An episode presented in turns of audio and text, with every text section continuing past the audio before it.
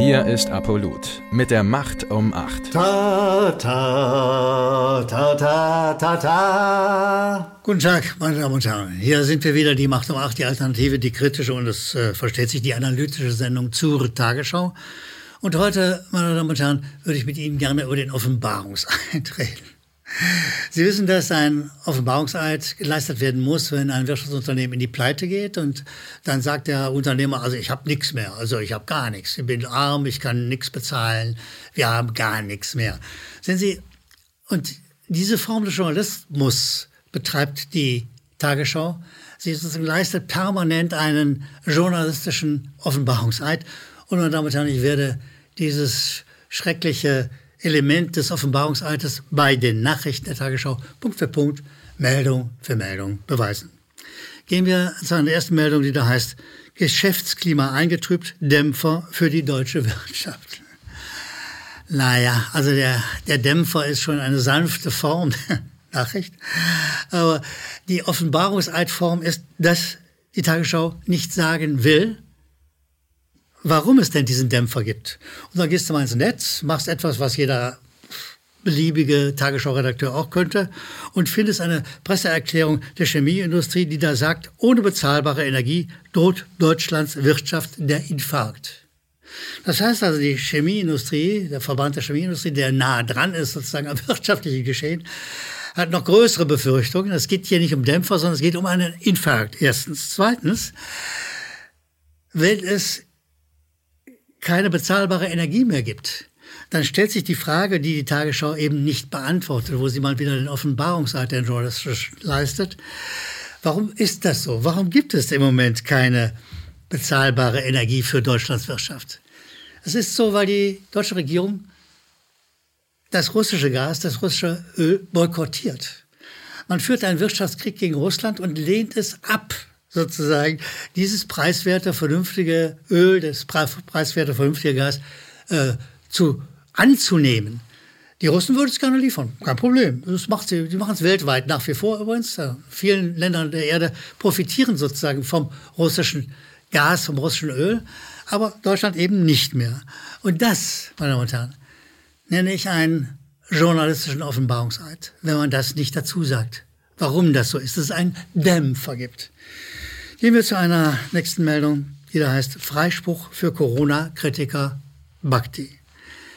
Ich weiß nicht, ob Sie das erinnern. Sucharit Bhakti, der kluge Professor Sucharit Bhakti, äh, wurde des Antisemitismus beschuldigt und geriet deshalb vor ein, vor ein Gericht. Dieses Gericht, selten genug, dass ein deutsches Gericht mal gute Urteile fällt, dieses Gericht hat Sucharit Bhakti freigesprochen vom Vorwurf des Antisemitismus.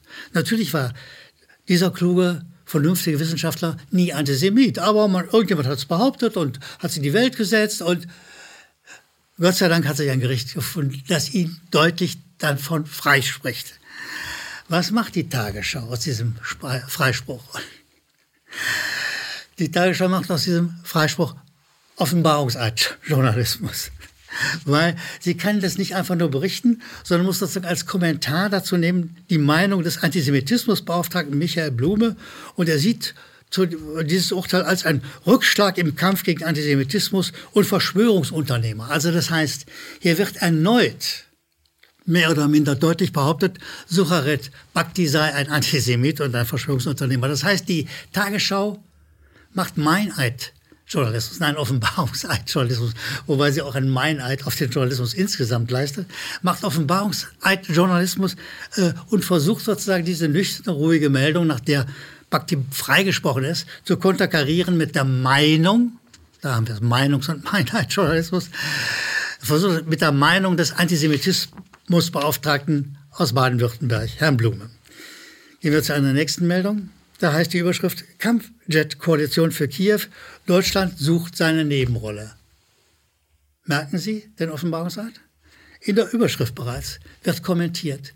Also laut der Meinung von Kai Küstner, der diese unsägliche Meldung produziert hat, sucht, sucht Deutschland gerade eine Nebenrolle im Kampf gegen Russland.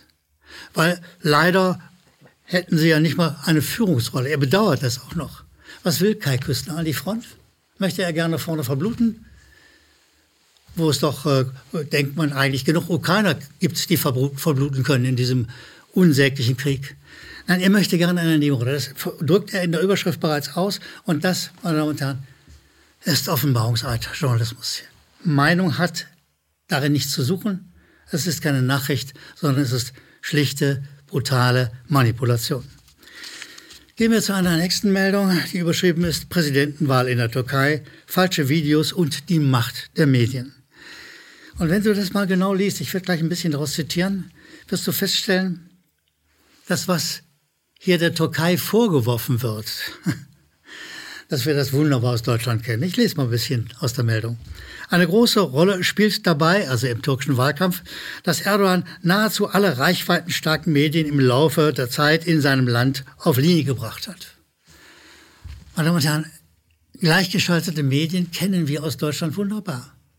Wer das nicht erwähnt, sozusagen, wer, wer diesen Vorwurf auf die Türkei schiebt und äh, die eigenen Medien unterschlägt, der macht Offenbarungsartjournalismus auf der unangenehmste, ekligste Art und Weise und leistet sozusagen einen Meineid letztlich auf den wahren, ordentlichen Journalismus.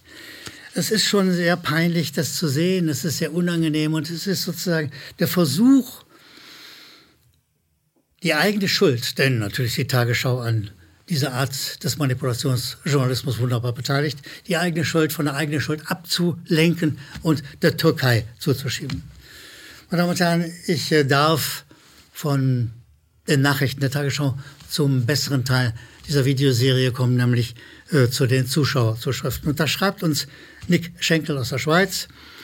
Er lobt uns ganz heftig äh, und er meint, äh, wir könnten doch auch mal die Schweizer Nachricht, Abendnachrichten des Schweizerischen Rundfunks untersuchen. Und es wäre toll, wenn wir dazu auch so eine Sendung machen würden wie zur Tagesschau. Lieber Nick Schenkel, dafür mangelt es uns an Kraft. Wir sind froh, wenn wir dieses eine Thema halbwegs ordentlich und gut über die Bühne kriegen. Und wir bitten um Verständnis, dass wir äh, nicht auch noch die Schweiz ins Visier nehmen können, mangels Personal, mangels Kraft.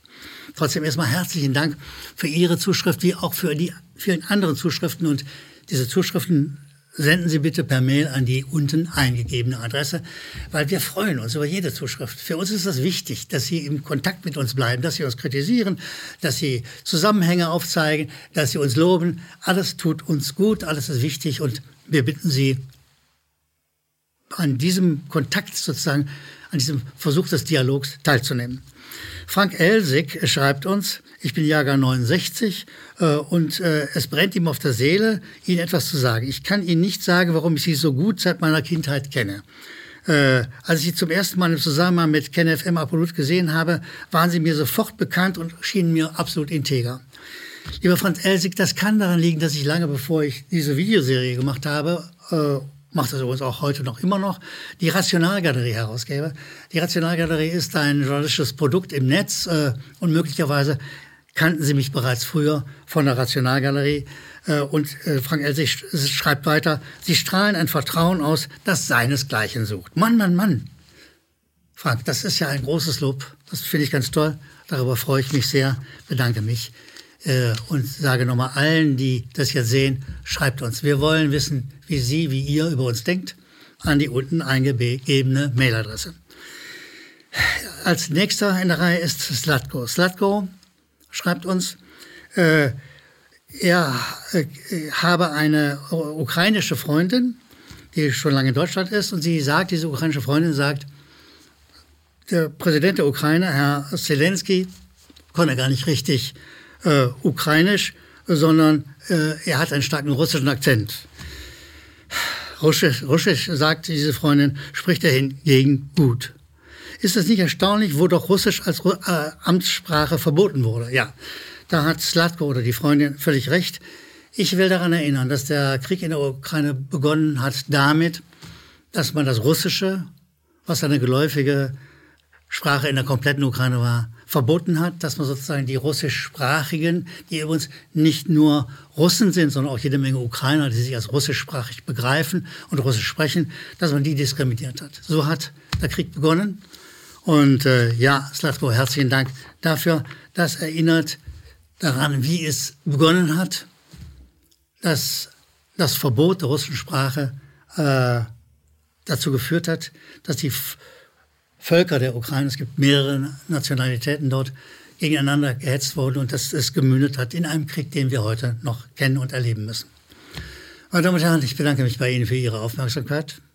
Ich freue mich immer, wenn Sie uns etwas schreiben, mailen. Ich freue mich, dass Sie mit uns in Kontakt bleiben.